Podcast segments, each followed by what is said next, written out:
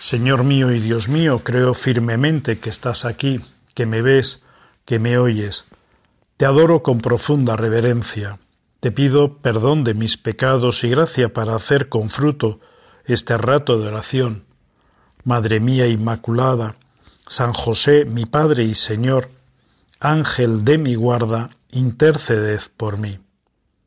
En el Evangelio encontramos siempre unas claves que nos permiten entender lo que nos pasa, el valor de lo que sucede y sobre todo nos muestran un camino. Es el Señor el que se presenta, tú Jesús te presentas a nosotros como camino, verdad y vida, el verdadero camino de la vida, podríamos decir también. Y el camino del Señor, en cuanto se refiere a las enseñanzas que nos da, no nos está invitando en ningún momento a hacer grandes milagros de resucitar muertos, de curar pues a los ciegos, eh, hacer andar a los cojos, etcétera, que nosotros lo hagamos de un modo físico, diríamos, absolutamente eh, milagroso. El camino del Señor para nosotros no es ese. Lo que nos propones tú, Jesús, no va por ahí.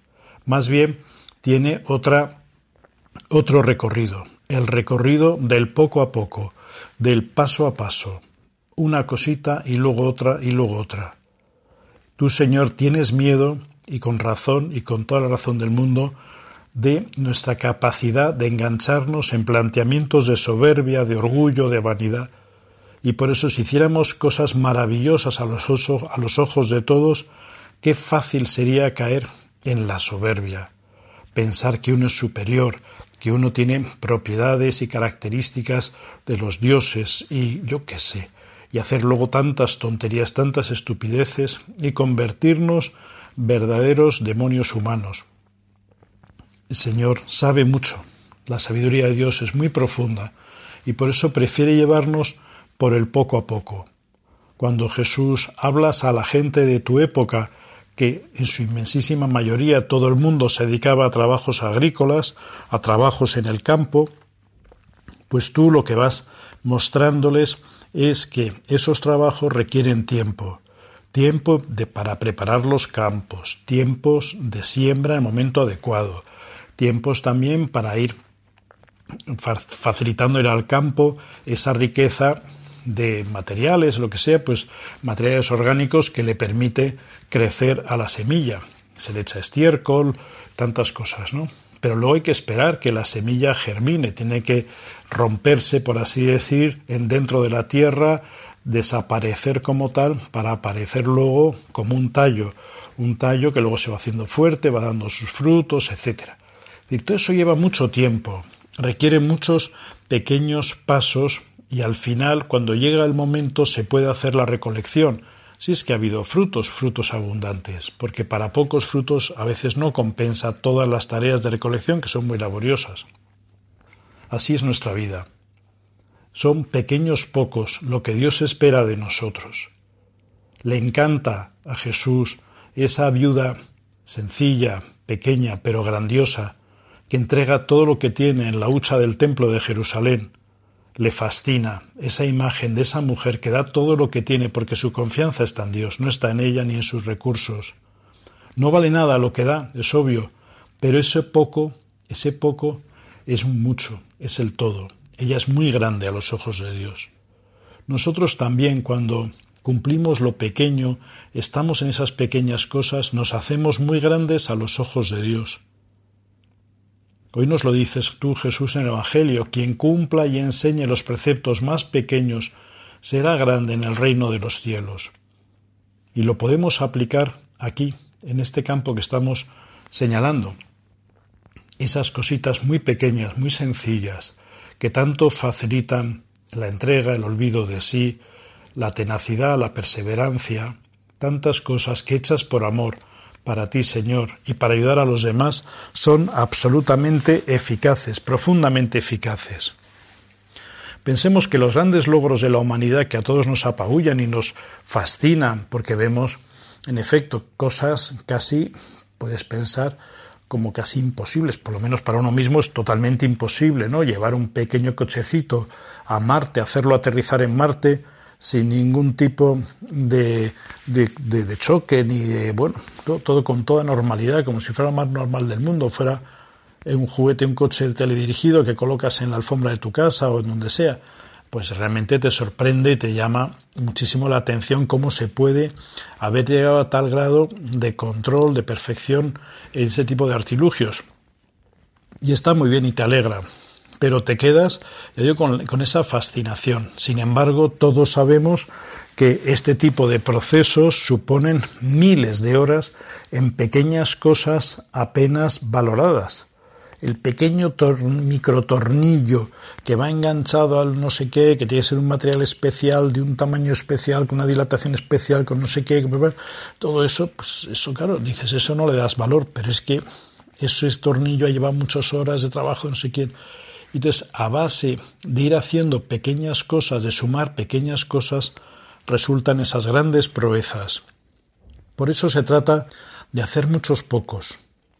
Un acto de amor, otro acto de amor, un detalle de educación, otro detalle de educación, un detalle de servicio y otro y otro y otro, una muestra de interés por esa persona, un trabajo bien acabado en este detalle y en este otro y en el aquí y el de allá.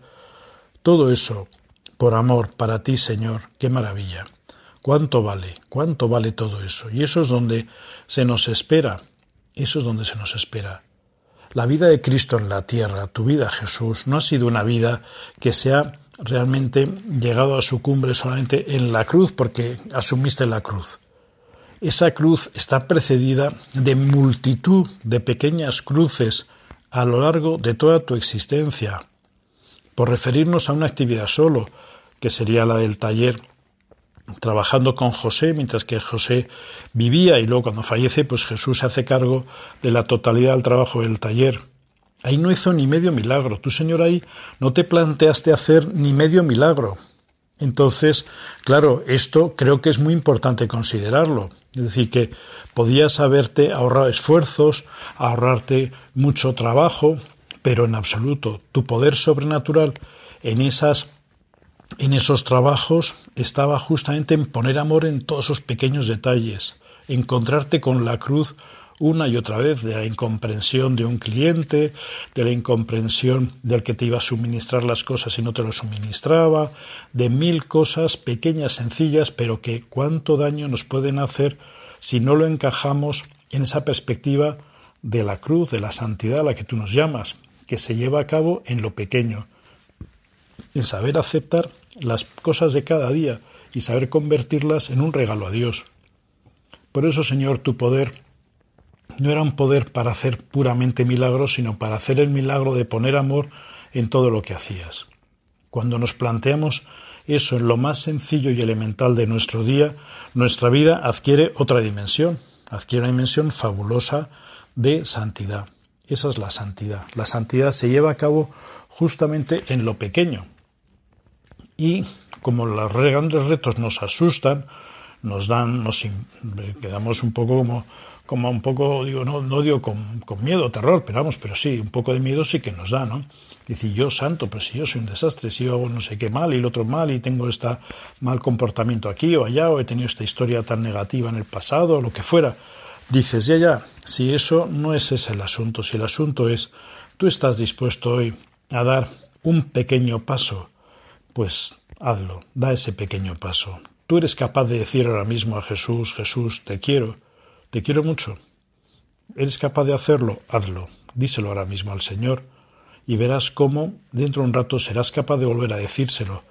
Y decírselo con obras cuando estás trabajando y se lo ofreces a Él y de nuevo y de nuevo lo vuelves a hacer. Y verás, por tanto, que ese ideal de la santidad es lo más asequible que hay si uno lo vive en los pocos, en los pequeños momentos de cada día. Es ahí donde el Señor sale a nuestro encuentro. Por eso, para nosotros, la santidad, como cristianos de a pie que somos, la santidad se hace realidad en esos vencimientos de delicadeza, en el trato, en esos, en esos empeños de no dejar cabos sueltos en el trabajo, en esos aspectos también de servicio que facilitan tanto la vida en nuestra casa y a quienes nos rodean, etcétera, etcétera. A través de todo eso se hacen grandísimas conquistas, pero luego O tardan en aparecer, es decir, que uno tiene que pensar que ya con esto mañana lo notaré. No, a lo largo del tiempo notarás que se va ensanchando tu corazón, que vas teniendo más capacidad de querer a unos y a otros, de servir, de ayudar, etcétera, etcétera. Es el Señor el que nos lleva por estos caminos y la Virgen y San José nos acompañan con su ejemplo y con su intercesión constante. Te doy gracias, Dios mío, por los buenos propósitos, afectos e inspiraciones que me has comunicado en esta meditación. Te pido ayuda para ponerlos por obra. Madre mía Inmaculada, San José, mi Padre y Señor, Ángel de mi guarda, interceded por mí.